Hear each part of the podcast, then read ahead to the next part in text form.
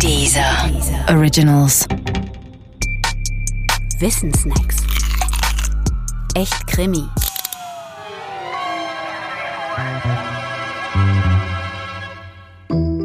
Algorithmen als Kommissare? In den letzten 30 Jahren haben Algorithmen die Welt erobert. Der Grund dafür ist einfach. Ganz allgemein sind Algorithmen kleinschrittige Anweisungen für eine Problemlösung. Steht man zum Beispiel vor dem Problem, eine Tiefkühlpizza zu erwärmen, so findet sich auf deren Rückseite eine Anweisung, wie das in Einzelschritten zu tun ist. Also ein Algorithmus. Ihre besondere Stärke zeigen Algorithmen aber nicht beim Pizza-Aufwärmen, sondern bei der Bearbeitung digitalisierbarer Probleme.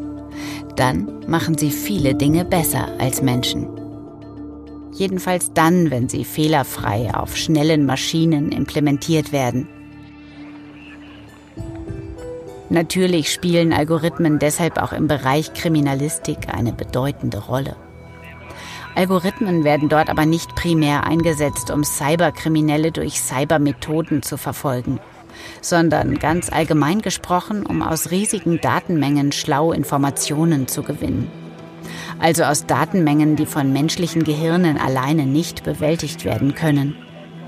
Ein bekanntes Beispiel dafür ist die Software Precops. Precops steht für Pre-Crime Observation System Ihre Aufgabe ist es, Wohnungseinbrüche zu prognostizieren. Die Idee dahinter ist einfach. Einbrecher handeln oft nach einem bestimmten Muster. Das betrifft alle Komponenten ihres Vorgehens, nicht etwa nur die Frage, ob sie Stemmeisen verwenden oder eher Scheiben einschlagen. Gemeint sind auch Faktoren wie Struktur des Wohngebiets, in dem der Einbruch stattfand, Uhrzeit, Beuteschema und vieles mehr. Precops kann anhand der elektronischen Daten von Einbrüchen automatisiert solche Muster und Schwerpunktregionen erkennen und entsprechend warnen. Einbrüche aus dem Nichts kann natürlich auch die Software Precops nicht vorhersagen. Alles andere aber ist ausrechenbar und damit Aufgabe eines Algorithmus. Ein anderer und wesentlich umstrittenerer Einsatzbereich von Algorithmen liegt nicht in der Strafvermeidung, sondern in der Strafverfolgung. Und da vor allem in der automatisierten Erkennung von Gesichtern im öffentlichen Raum. Auch hier ist die Idee einfach. Stelle eine Videokamera an eine U-Bahn-Haltestelle Nimm die digitalisierten Bilder der Gesichter und vergleiche diese mit den Gesichtern in einer Datenbank. In einer Datenbank mit allen Gesichtern der Welt könnte dir die Software zu jedem einzelnen Gesicht an der Haltestelle Namen und Geburtsdatum verraten.